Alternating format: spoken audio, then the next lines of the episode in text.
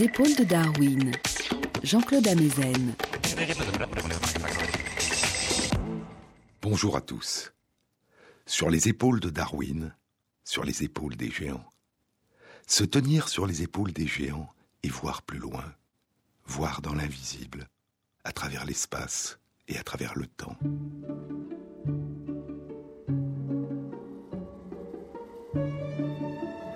Voir le balai incessant des innombrables abeilles à miel, qui visitent et fécondent les fleurs, récoltent le pollen et le nectar, parcourent nos campagnes et nos jardins, elles découvrent, elles apprennent, elles se souviennent, et elles sont aussi des conteuses. Elles communiquent à leurs sœurs par leur danse frétillante les splendeurs de leur découverte, la direction du lieu de récolte, sa distance et la qualité des fleurs qui y poussent.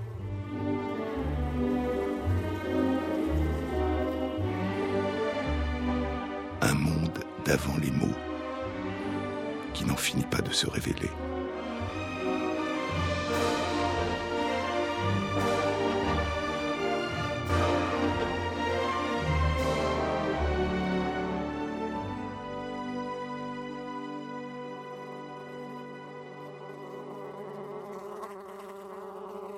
La découverte chez les abeilles à miel, comme chez d'autres animaux, de comportements ou de capacités mentales qui ressemblent à des comportements ou des capacités mentales jusque-là considérées comme exclusivement humains, comme impropres de l'homme, provoque souvent des débats intenses ou une certaine perplexité une difficulté à penser à la fois la ressemblance et les éventuelles différences entre leurs capacités mentales et les nôtres, une grande difficulté à penser ensemble la continuité et les seuils qui, à l'échelle de l'évolution du vivant, peuvent faire naître des discontinuités.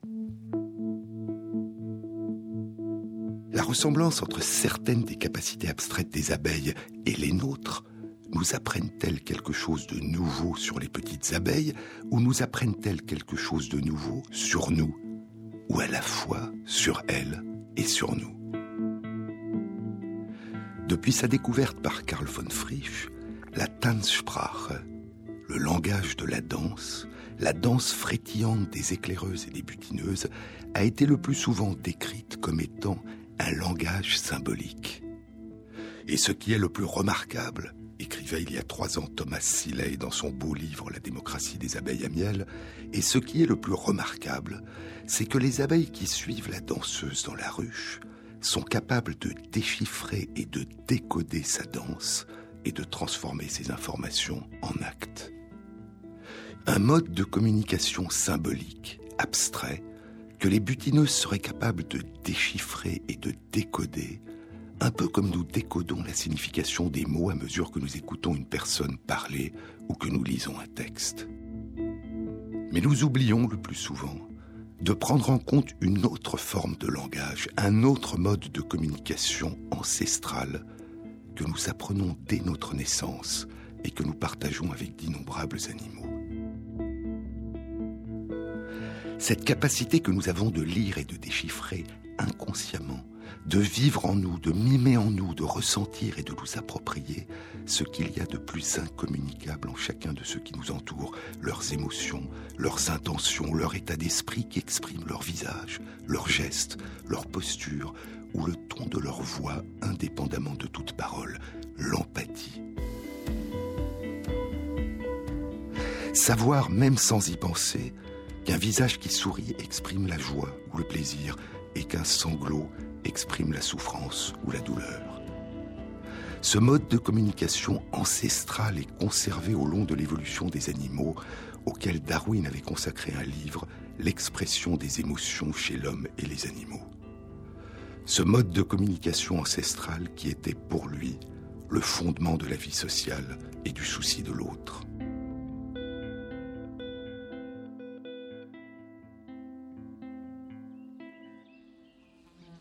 Certains chercheurs, dont Lars Schitka, qui travaille au Centre de recherche de psychologie de l'Université Queen Mary de Londres, ont proposé que la danse frétillante pourrait être un mode de communication de ce type. Une butineuse qui suit une danseuse dans l'obscurité du nid ou de la ruche vivrait, mimerait en elle les caractéristiques essentielles de la danse frétillante. les abeilles perçoivent dans l'obscurité la pesanteur qui indique le haut et le bas, la direction verticale. Et la petite abeille s'approprierait, en la ressentant, la direction de la montée frétillante de la danseuse par rapport à la verticale, l'angle formé par la montée et par la verticale, qui correspondra, une fois qu'elle sera sortie à l'extérieur, à l'angle formé par la direction actuelle du soleil dans le ciel et la direction du lieu de récolte. Et l'abeille, en suivant la danseuse, inscrirait cet angle dans sa petite boussole mentale. Et l'abeille s'approprierait, en le ressentant, le nombre de frétillements exécutés par la danseuse qu'elle est en train de suivre au long de sa montée frétillante. Ce nombre de frétillements qui exprime la somme des variations contrastées du paysage que la danseuse a survolé et qui traduit dans son odomètre la distance qui sépare le nid ou la ruche du lieu de récolte. De même qu'à la vue d'un sourire, nous ébauchons inconsciemment en nous un sourire et commençons à ressentir la joie ou le plaisir qu'il produit en nous, il est possible que la petite abeille vive les frétillements de la danseuse sous la forme d'un défilement d'images contrastées d'un paysage devant ses yeux, et qu'elle inscrive ce défilement en elle, dans son odomètre. Si tel est bien le cas, alors le déchiffrage et le décodage du langage symbolique de la danse pourraient correspondre à une forme d'empathie qui permettrait à la petite butineuse d'apprendre de manière inconsciente, en mimant dans son esprit et dans son corps ce que ressent et exprime la danseuse. Apprendre. Il y a tant de façons de communiquer et d'apprendre à partir des autres, en ressentant, en s'appropriant et en partageant ce qu'ils expriment volontairement ou involontairement, consciemment ou le plus souvent inconsciemment. Et il y a tant d'autres capacités étonnantes dont font preuve les petites abeilles à miel.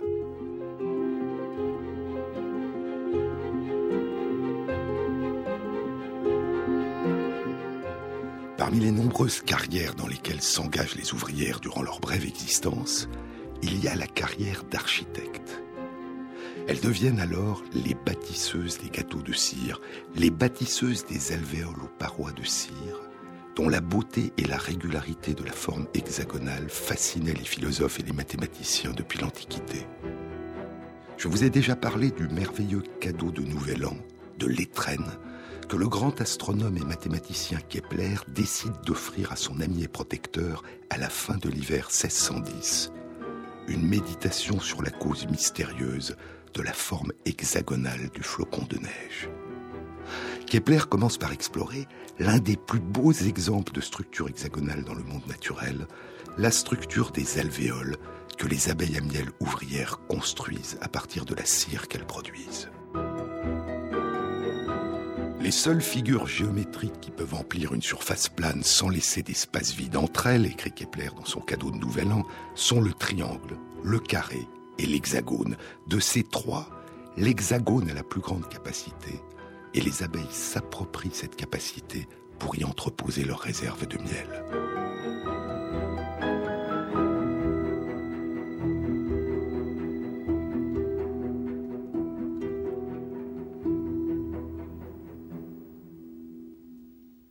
Ce que nous dit Kepler, c'est qu'il y a besoin de moins de longueur de parois, il y a besoin de moins de matériaux, de moins de cire pour paver entièrement une surface plane avec des hexagones qu'avec des carrés ou des triangles, parce que les hexagones contiennent plus d'angles.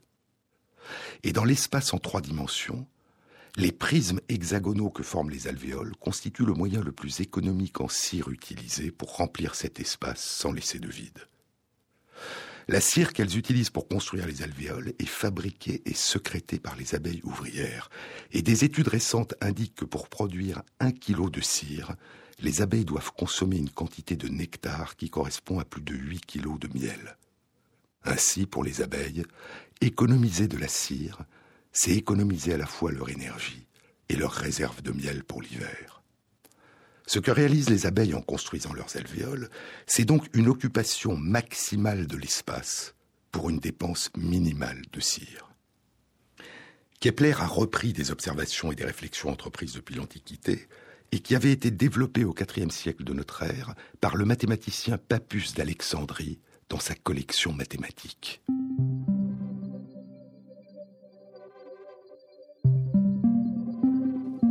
Mais Kepler ne s'est pas contenté de reprendre les observations de Papus.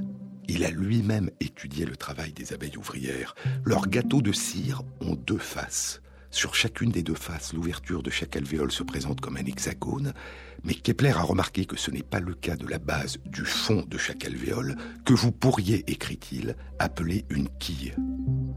La base de chaque alvéole qui se trouve au milieu du gâteau de cire se termine par trois faces en biseau, au contact chacune dos à dos avec l'une des trois faces de la base des alvéoles opposées qui s'ouvre sur l'autre face du gâteau de cire. Et ainsi, écrit Kepler, chaque abeille a neuf voisines et partage avec chacune de ses voisines une paroi. Les trois faces de la quille de la base de l'alvéole, poursuit Kepler, sont identiques les unes aux autres et forment ce que les géomètres appellent un rhombe. Un rhombe est un quadrilatère dont tous les côtés sont égaux, mais dont, contrairement au carré, les angles ne sont pas droits. Le losange est un exemple particulier de rhombe. Et ainsi, Kepler découvre la forme complexe des alvéoles des abeilles et propose que cette forme permet une occupation maximale de l'espace pour une dépense minimale de matériaux de construction. Il l'affirme sans en apporter une démonstration. C'est ce qu'on appelle en mathématiques une conjecture. C'est l'une des deux conjectures que Kepler formule dans son étrenne, et on donnera à cette conjecture le nom de conjecture du gâteau de cire. Je vous avais dit qu'il faudra plus de 300 ans pour que la démonstration en soit faite en 1943 par le mathématicien hongrois Laszlo Fejes Tott, qui prouvera que la conjecture de Kepler est vraie dans tous les cas où toutes les parois du prisme hexagonal sont plates. Et il faudra 55 ans de plus avant qu'une démonstration plus complète encore soit publiée en 1998 par le mathématicien américain Thomas Hales, qui prouvera que des prismes hexagonaux à parois courbes n'apporterait aucune amélioration.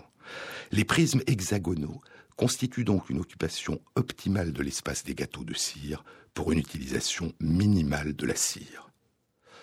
Et en ce qui concerne la forme en quille, les rhombes des trois faces du fond des alvéoles, Toth montrera qu'il existe une autre forme possible de la quille qui permettrait une occupation plus optimale encore de l'espace, mais de très peu, les abeilles n'auraient économisé que 0,35% de cire.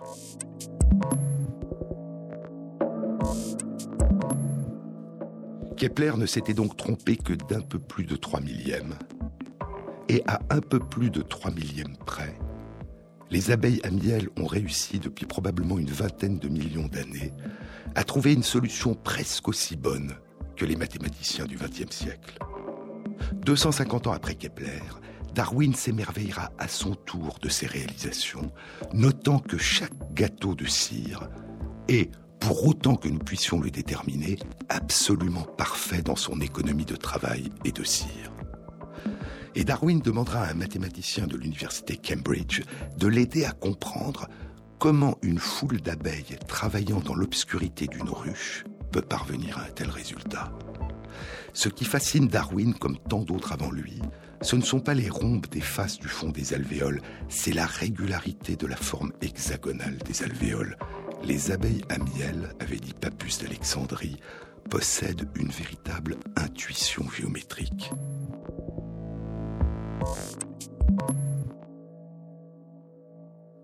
Mais la forme hexagonale des parois des alvéoles résulte-t-elle réellement des talents de géomètre des ouvrières qui les construisent Sur les épaules de Darwin, Jean-Claude Amezen, sur France Inter.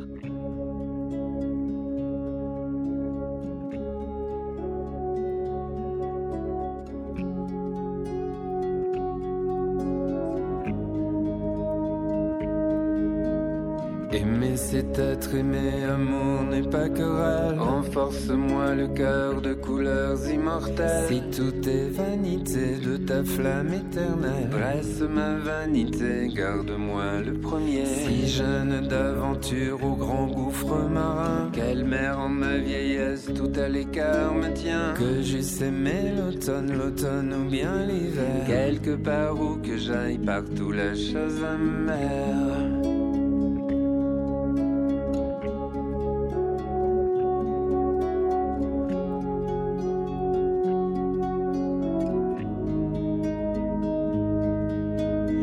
Troupeau la génisse dans ta fougère dorée. La beauté du visage qui se hâte d'aller. Que je meurs à l'instant si la chose interne. La saison est passée, ne cherche pas querelle. Que veux-tu déchirer au compte de maison Que je perde courage, que je meurs en t'aimant. Qu'ai-je fait pour mourir, pour mourir en ce lieu? Sur le sentier vulgaire où pleurent les amours.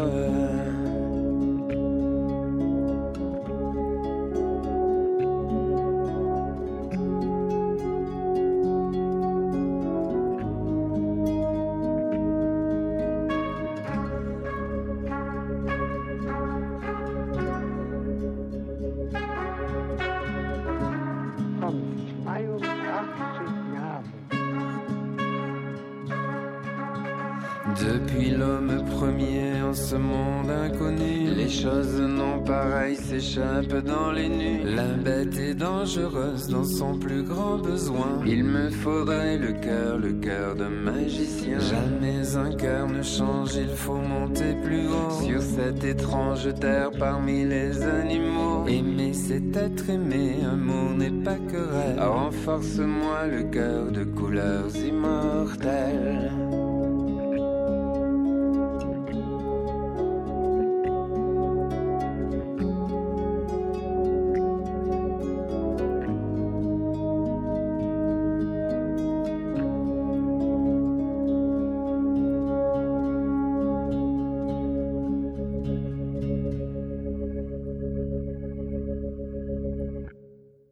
A un peu plus de trois mois, à la mi-juillet 2013, le physicien Philip Ball commentait dans la revue Nature une étude qui venait d'être publiée dans le Journal of the Royal Society Interface par Bhushan Karialou, un ingénieur de l'université de Cardiff en Grande-Bretagne et deux de ses collègues.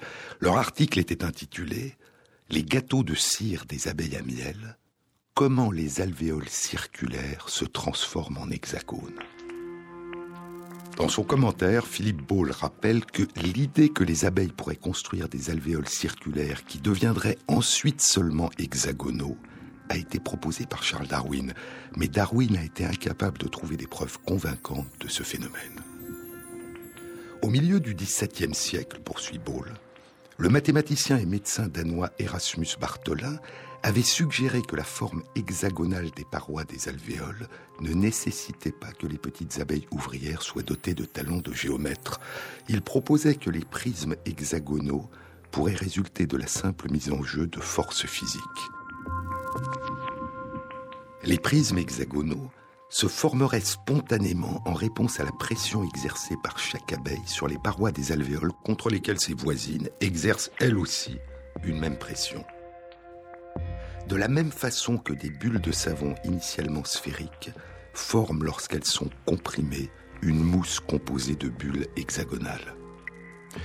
En 1917, poursuit Ball, reprenant l'analogie avec les bulles de savon, le zoologue et mathématicien écossais Darcy Thompson proposera à son tour, dans son grand livre de la croissance et de la forme, que les forces physiques exercées par la tension superficielle sur les parois de cire encore molles transformeront les parois des alvéoles en hexagones. Un siècle s'écoulera. En 2011, Bhushan Kari Halou et ses collègues publient dans le Journal of Applied Physics une étude qui montre que lorsque des pailles de plastique de section circulaire serrées les unes contre les autres sont chauffées et secouées, leurs parois circulaires se transforment en parois hexagonales. Et deux ans plus tard, à la mi-juillet 2013, ils publient leur étude décrivant l'existence d'un phénomène semblable à l'œuvre dans les alvéoles que les abeilles construisent dans leurs gâteaux de cire. Les chercheurs ont interrompu, en enfumant leurs ruches, le travail des petites architectes italiennes Apis mellifera ligustica en train de construire leurs gâteaux de cire. Et les chercheurs ont découvert que les alvéoles les plus récemment construits avaient une forme circulaire, alors que les alvéoles un peu plus anciens avaient pris une forme hexagonale. Chaque abeille ouvrière repousse autour d'elle, en cercle, les parois de l'alvéole qu'elle construit et qu'elle occupe contre les cercles des alvéoles que construisent et occupent ses voisines. Et les chercheurs découvrent que ce travail collectif intense et incessant des ouvrières a pour effet de chauffer la cire à une température de 45 degrés Celsius, une température qui transforme la cire en un liquide visqueux. Alors, comme des bulles de savon comprimé, chacun des alvéoles circulaires aux parois visqueuses, entouré des six alvéoles circulaires qui le touchent en six points, serait, à mesure que la cire commence à refroidir, soumis au niveau de chacun de ces six points de contact avec les alvéoles voisins à des forces de tension superficielle qui lui feraient prendre spontanément une forme hexagonale. Les abeilles construisent des alvéoles circulaires, puis ce sont les forces physiques qui réaliseraient non pas une quadrature du cercle, mais l'équivalent de ce qu'on pourrait appeler une forme d'hexature du cercle, la transformation des cercles en hexagones. On pourrait conclure, poursuit Philippe Ball, on pourrait conclure qu'il ne reste aux abeilles pas grand-chose à faire une fois qu'elles ont construit leurs alvéoles circulaires. Mais elles sont des bâtisseuses expertes. Elles sont, par exemple, capables de se servir de leur tête comme d'un fil à plomb de maçon pour déterminer la verticale. Elles sont capables d'incliner très légèrement l'axe de l'alvéole au-dessus de l'horizontale pour empêcher le miel qu'elles y stockeront de s'écouler. Et elles savent mesurer l'épaisseur des parois de l'alvéole avec une extrême précision.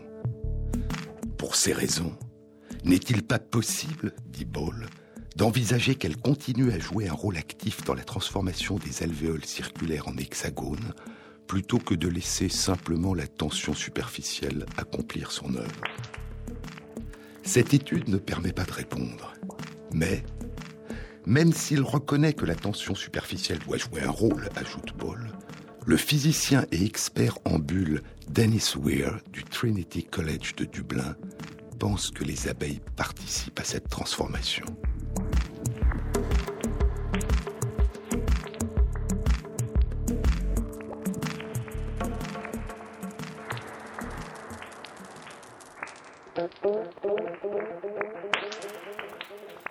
Jusqu'à quel point ce que nous considérons comme des capacités abstraites, qui nous seraient propres, sont-elles partagées par nos cousins non humains Jusqu'à quel point sont-ils capables de découvrir des relations abstraites entre des objets ou des événements, indépendamment de la nature particulière de ces objets ou de ces événements? Sont-ils capables de les ranger, de les classer à l'intérieur de catégories d'ordre général? Sont-ils capables d'élaborer et de manipuler des symboles, des concepts Notre capacité à élaborer et à manipuler des symboles et des concepts est-elle impropre de l'homme ou a-t-elle, comme le pensait Darwin, des racines beaucoup plus anciennes? Je vous ai parlé la semaine dernière des talents numériques des abeilles, des pigeons et de nos cousins les plus proches, les primates non humains. Je vous ai parlé de cette étude publiée il y a 15 ans, en 1998, dans la revue Science, par deux chercheurs en psychologie de l'Université Columbia à New York, Elizabeth Brannon et Herbert Terrace. Souvenez-vous, les deux singes rhésus macaques, Rosenkranz et Macduff. Les chercheurs leur avaient appris à désigner sur un écran d'ordinateur par ordre croissant des ensembles composés de 1, 2, 3 ou 4 éléments et les éléments étaient sur chaque image, de taille, de forme et de couleurs différentes. Le seul point commun entre ces images était le nombre identique ou différent des éléments qui constituaient ces ensembles. Rosenkrantz et Macduff sont récompensés à chaque fois qu'ils pointent correctement les ensembles dans l'ordre croissant du nombre d'éléments qui les composent et ils deviennent des experts. Mais leur performance reflète-t-elle simplement leur apprentissage pour lequel ils ont été récompensés, extraire ces quatre nombres invariants et faire la différence entre 1, 2, 3 et 4, ou traduisent-elles la mise en jeu durant cet apprentissage d'une représentation abstraite de portée plus générale, la notion générale d'une suite numérique ascendante Pour répondre à cette question, les chercheurs avaient exposé Rosenkrantz et Macduff à des ensembles qui ne leur avaient jamais été présentés durant leur période d'apprentissage, des ensembles composés de cinq à neuf éléments de formes, de tailles et de couleurs différentes. Et les deux singes avaient spontanément classé ces ensembles dans l'ordre croissant des éléments qui les composent. Ainsi, ils avaient bien déduit une règle générale abstraite à partir de leur apprentissage particulier, et ils étaient devenus capables de classer par ordre numérique croissant les 36 combinaisons possibles qu'on peut réaliser à partir de deux ensembles, composés chacun de 1 à 9 éléments. Le titre de l'article était Ordonnancement des nombres de 1 à 9 par des singes. Et je vous disais que notre capacité à appréhender les nombres et à dégager des régularités numériques à partir du monde qui nous entoure semble avoir des racines anciennes et être pour partie au moins partagée par de nombreuses espèces animales.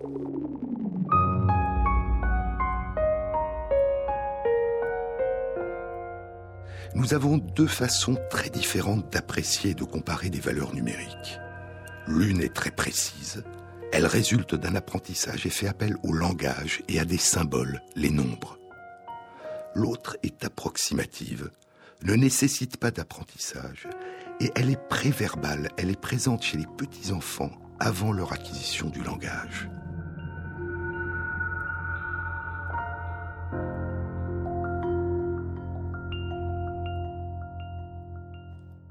Depuis 1999, plusieurs études publiées par Stanislas Dehaene et ses collègues et de manière indépendante par d'autres chercheurs ont confirmé que nous partageons avec nos cousins primates non humains cette capacité non verbale d'apprécier et de comparer approximativement les valeurs numériques sans compter, sans avoir à utiliser des nombres.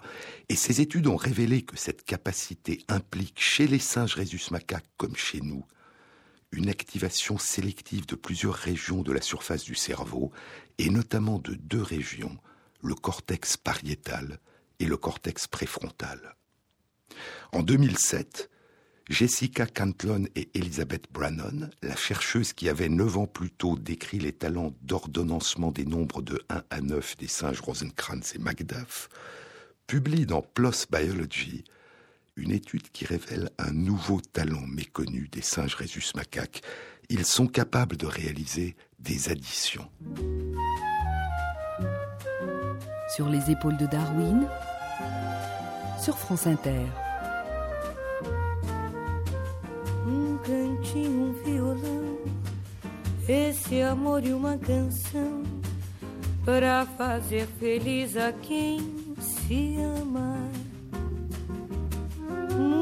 muita calma para pensar e ter tempo para sonhar.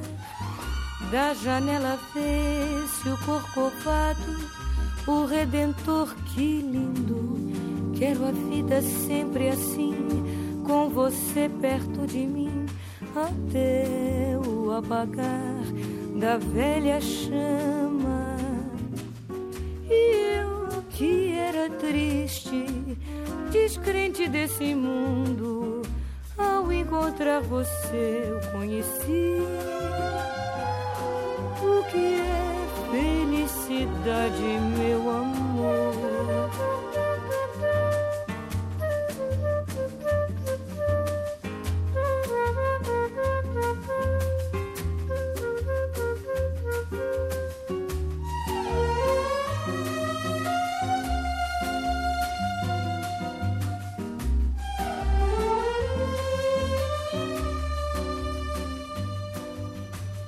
Um cantinho, um violão esse amor e uma canção para fazer feliz a quem se ama.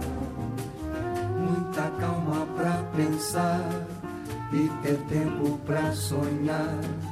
Da janela ver-se o corcovado redentor, que lindo. Quero a vida sempre assim, com você perto de mim o apagar da velha chama. E eu que era triste, descrente desse mundo, ao encontrar você eu conheci o que é felicidade, meu amor. Um cantinho, um violão, um cantinho, um violão. Jean-Claude Amezen. Jessica Cantlon et Elizabeth Brannon ont appris à des singes rhésus macaques à classer par ordre croissant des images contenant de 1 à 8 points. Une fois l'apprentissage réalisé, les chercheuses ont présenté rapidement aux singes deux images successives contenant chacune un nombre de points compris entre 1 et 4. Puis, après ces deux images successives, elles leur ont présenté trois nouvelles images. L'une contient un nombre de points qui correspond exactement à la somme des points contenus dans les deux images précédentes, et les deux autres contiennent un nombre de points qui ne correspond pas à cette somme. Par exemple, deux points sur la première image, trois points sur la deuxième, et ensuite trois images, l'une contient cinq points, l'autre deux points, et la troisième sept points. La somme de 2 plus 3 est 5. La bonne réponse est donc l'image qui contient un total de 5 points, et les singes sont récompensés quand ils la pointent. Une fois qu'ils ont appris à faire des additions avec des nombres de points de 1 à 4, ils sont capables, sans apprentissage supplémentaire, de faire des additions avec des nombres de points qui vont de 1 à 8. C'est-à-dire de faire des additions dont le résultat est compris entre 2, 1 plus 1, et 16, 8 plus 8, alors qu'ils n'ont pas, au cours de leur apprentissage, fait d'additions dont la somme était supérieure à 8. Pour une même somme, par exemple 15, les chercheurs leur proposent toutes les combinaisons d'addition qui peuvent être réalisées, par exemple 1 plus 14, 3 plus 12, 5 plus 10, 6 plus 9, etc. Les singes réussissent d'autant mieux que les images qui proposent un résultat inexact de l'addition contiennent un nombre de points éloigné du résultat exact. Il est plus facile de faire la différence entre 15 points et 10 points, une différence de 5, qu'entre 15 et 14, une différence de 1 seulement. Mais il y a aussi une autre contrainte que l'étude met en évidence. Pour une même différence entre le résultat exact et le résultat inexact, par exemple une différence de deux points, les singes réussissent mieux lorsque les nombres sont petits que lorsqu'ils sont grands. Ils font plus facilement la différence entre 7 et 5 qu'entre 14 et 12. Il s'agit d'une contrainte de nature très générale dans le domaine de la perception sensorielle qui a reçu le nom de loi de Weber. Je vous en ai déjà parlé. Je vous en ai parlé à propos de la séduction, à propos de la cour que les oiseaux font aux oiselles.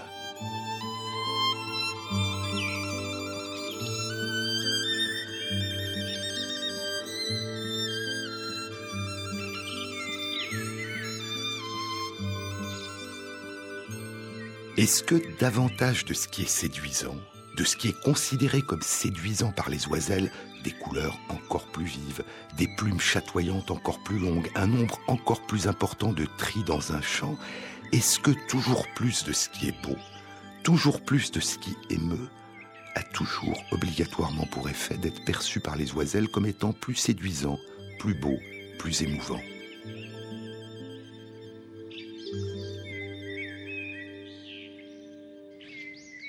Et je vous avais dit que l'une des contraintes qui pourrait freiner pendant de longues périodes l'évolution vers toujours plus de certains attributs de séduction pourrait être le fait qu'au-delà d'un certain seuil, leur capacité de séduction s'appauvrit parce que la capacité des oiselles à distinguer entre plus beau et encore plus beau s'atténue jusqu'à ce que l'évolution de nouvelles capacités de perception, apparues un jour par hasard, rende leurs descendantes sensibles à ces nuances.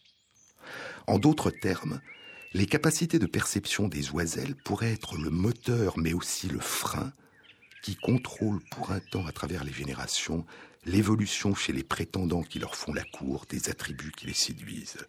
Si la différence d'intensité entre deux signaux n'est pas perçue par les oiselles, leur réponse à ces deux signaux sera identique ou se fera au hasard. La loi de Weber postule que la capacité de distinction sensorielle entre l'intensité de deux signaux dépend du rapport entre leurs intensités et non pas de la différence entre leurs intensités. En d'autres termes, les capacités de distinction sensorielle dépendraient d'une opération de division et non pas d'une opération de soustraction.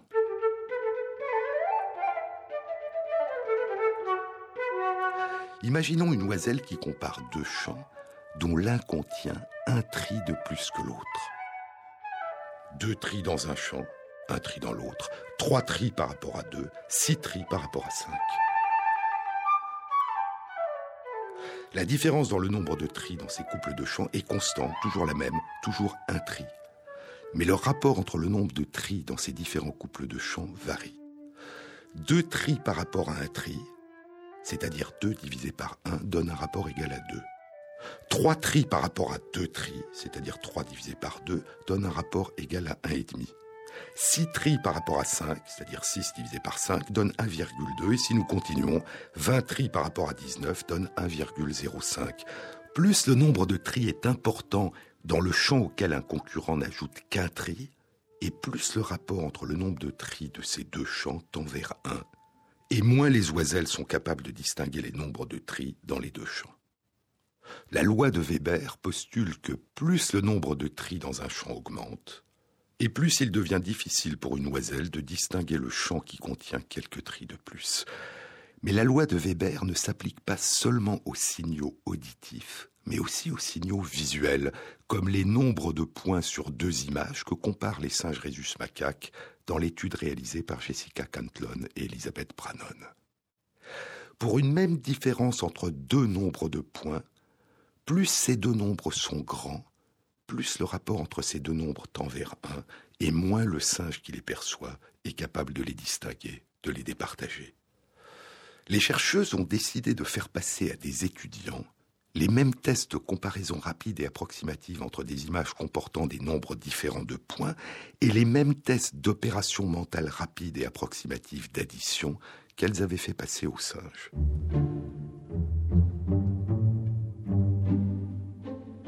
Comme celles des singes, les performances des étudiants sont contraintes par la loi de Weber et le délai moyen de réponse des étudiants est le même que celui des singes, environ une seconde. La seule différence entre les étudiants et les singes est leur taux de réussite au test d'addition. 94% de réussite pour les étudiants, 76% de réussite pour les singes. Et ainsi, une partie de notre répertoire de représentation approximative, spontanée, non verbale des valeurs numériques, et une partie de notre répertoire d'opérations arithmétiques simples, approximatives, non verbales, comme les additions, mais aussi les soustractions, sont des formes d'opérations mentales abstraites que nous partageons avec nos cousins primates non humains.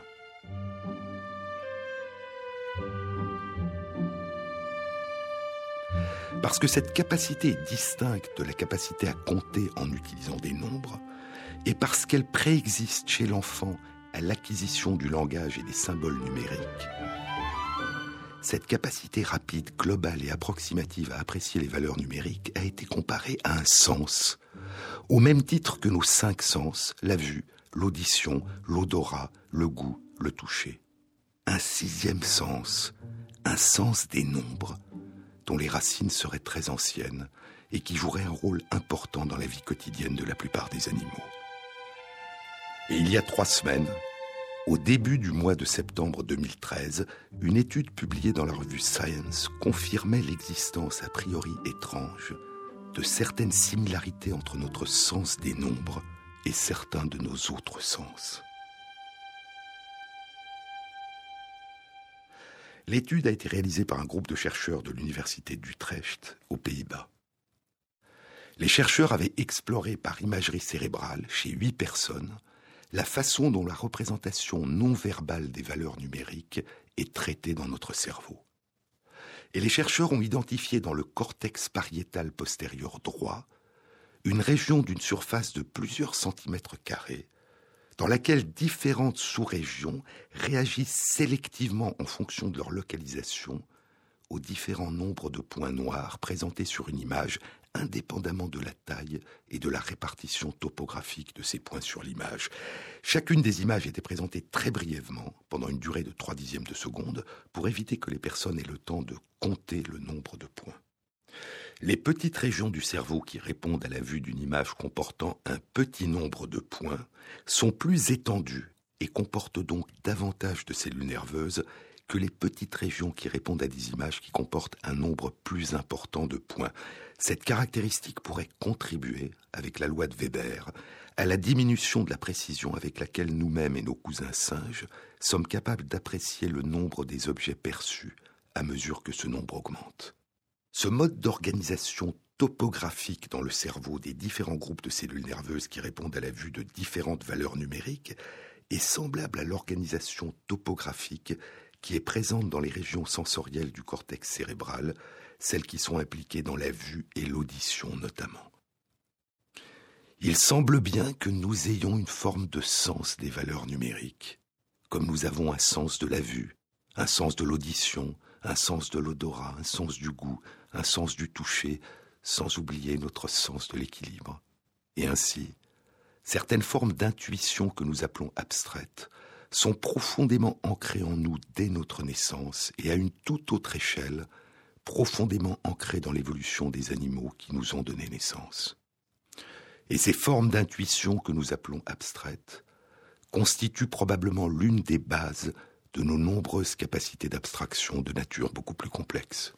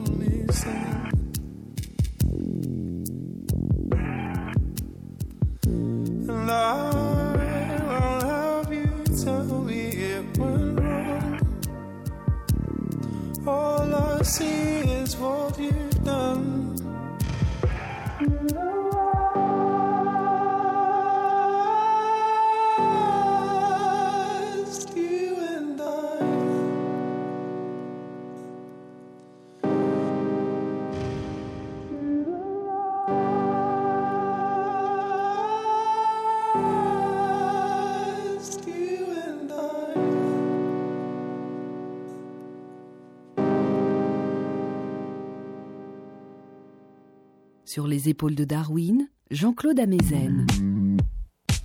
Revenons aux abeilles à miel.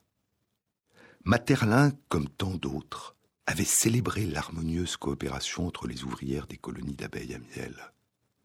N'y avait-il pas là un exemple extraordinaire de société industrieuse et pacifique?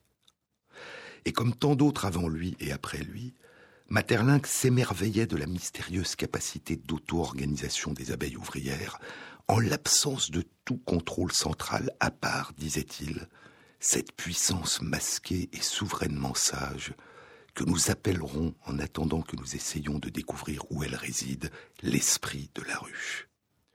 Et c'est dans la coexistence, la complémentarité et les interactions changeantes entre les différentes personnalités des petites abeilles que réside une partie de la réponse au mystère de ce que Materlinck appelait l'esprit de la ruche, et Thomas Seeley la sagesse de la ruche et la démocratie des abeilles. Mais la cohabitation entre les membres du peuple des descendants de la reine n'est pas faite que d'harmonie et d'interaction pacifique. L'esprit de la ruche, la sagesse de la ruche et la démocratie des abeilles ont aussi leur face sombre.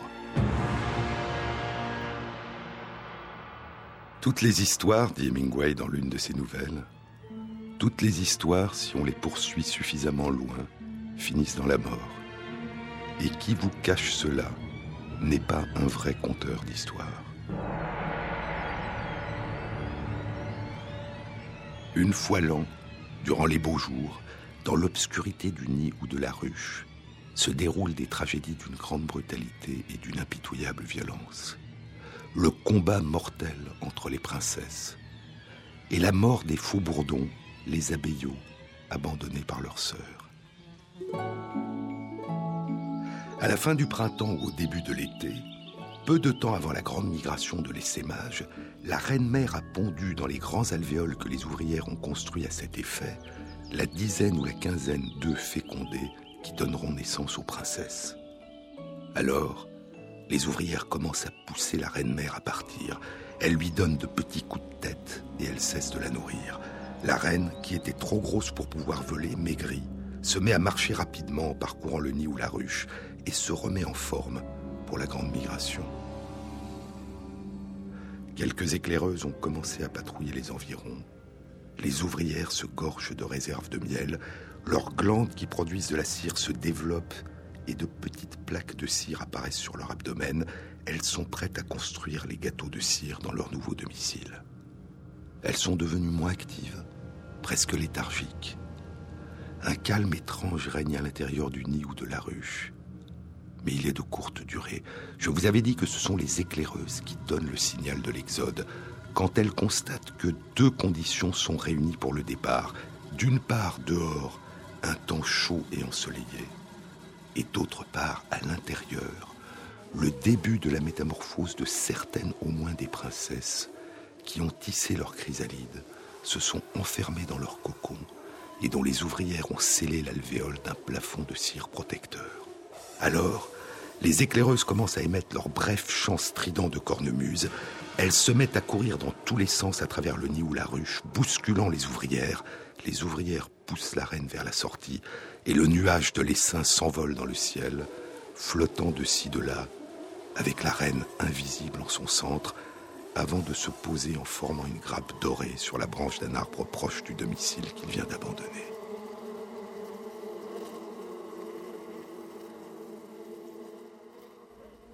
À l'intérieur du nid ou de la ruche, parvenue au terme de sa métamorphose, la première princesse émerge de sa chrysalide, dévore le plafond de cire et sort de son alvéole. Elle commence à parcourir le nid ou la ruche, en poussant ses sons de cornemuse, les longs et mystérieux cris de guerre des princesses adolescentes d'Imaterlinck. La princesse produit ses cris de guerre non pas en frottant son abdomen sur l'abdomen d'une ouvrière, comme le font les éclaireuses, mais en frottant son abdomen sur un gâteau de cire. Le son est plus puissant. Et les ouvrières qui l'entendent s'immobilisent, sans un bruit, pendant qu'elle pousse ses longs cris de guerre dans le silence. La princesse est à la recherche de ses sœurs, les autres princesses encore dans leurs alvéoles. Et les autres princesses sous leur plafond de cire lui répondent en poussant à leur tour leurs cris de guerre plus faibles. Celle qui les cherche va déchirer les plafonds de cire et les tuer. Mais les ouvrières, si elles sont suffisamment nombreuses, s'interposent et la repoussent. Alors, sa colère inassouvie poursuit Materlinck. Alors la princesse se promène de rayon en rayon, y faisant retentir ce chant de guerre ou cette plainte menaçante que tout apiculteur connaît, qui ressemble au son d'une trompette argentine et lointaine et qui est si puissant dans sa faiblesse courroucée qu'on l'entend surtout le soir à trois ou quatre mètres de distance à travers les doubles parois de la ruche la mieux close. Si une autre princesse sort de son alvéole, ce sera le combat, et celle qui en sortira victorieuse héritera du nid ou de la ruche, de sa corde d'ouvrière et des réserves de miel. Mais il y a une alternative au combat, c'est l'exil. Abandonner le royaume et partir avant même le vol nuptial avec une partie des ouvrières à la recherche d'un nouveau domicile. S'il fait beau et pas trop froid, les ouvrières vont pousser la princesse à essaimer. Et un deuxième essaim, plus petit que le premier, va quitter le domicile, flotter dans les airs et se poser sur la branche d'un arbre voisin. Puis, une autre princesse sort de son alvéole et la même scène se répète, qui pourra conduire soit un combat, soit un troisième exil, un troisième essaim. Une autre princesse encore sort de son alvéole, ou deux, ou trois, et cette fois, les ouvrières attendront le combat entre les princesses, un combat à mort. Contrairement à celui des ouvrières, le dard des futures reines ne se détache pas de leur corps lorsqu'elles le plantent dans la carapace d'une adversaire, et les princesses se servent de leur dard comme d'une épée empoisonnée, injectant leur venin dans le corps de leurs adversaires. Une fois qu'une princesse, au terme du combat, a vaincu et mis à mort sa ou ses rivales, Elle se précipite vers les alvéoles qui abritent encore d'autres princesses, déchire leurs toits de cire et les tue. Il n'y a plus qu'une seule princesse vivante, et elle sera reine.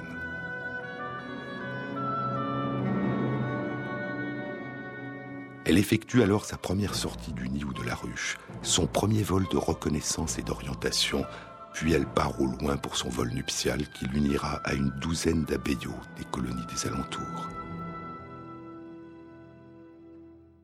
À son retour, elle est la reine-mère du nid ou de la ruche.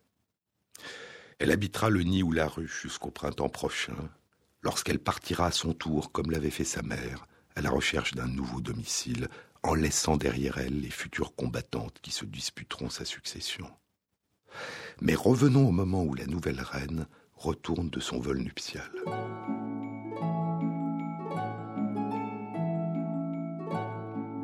Le calme règne dans le nid ou la ruche, et l'harmonieuse et fébrile activité des ouvrières a repris.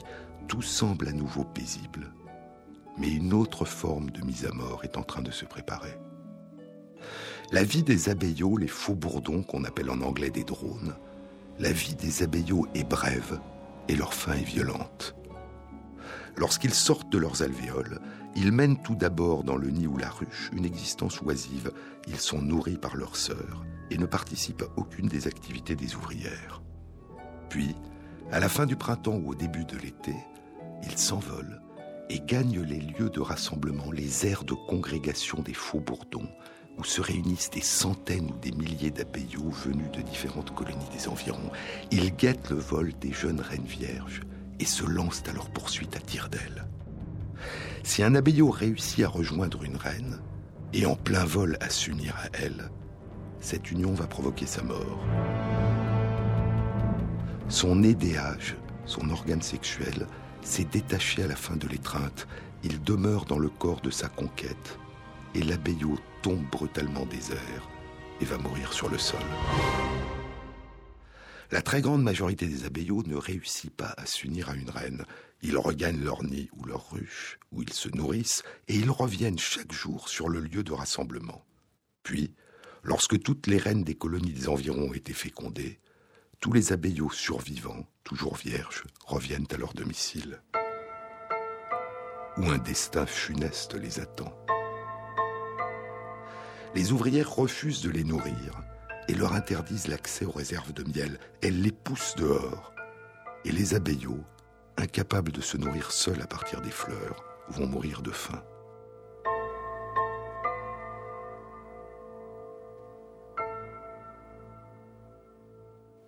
Alors seulement, alors seulement la colonie retrouvera durant un an cette paix harmonieuse entre ses membres que traduisent si bien les termes de sagesse de la ruche et de démocratie des abeilles.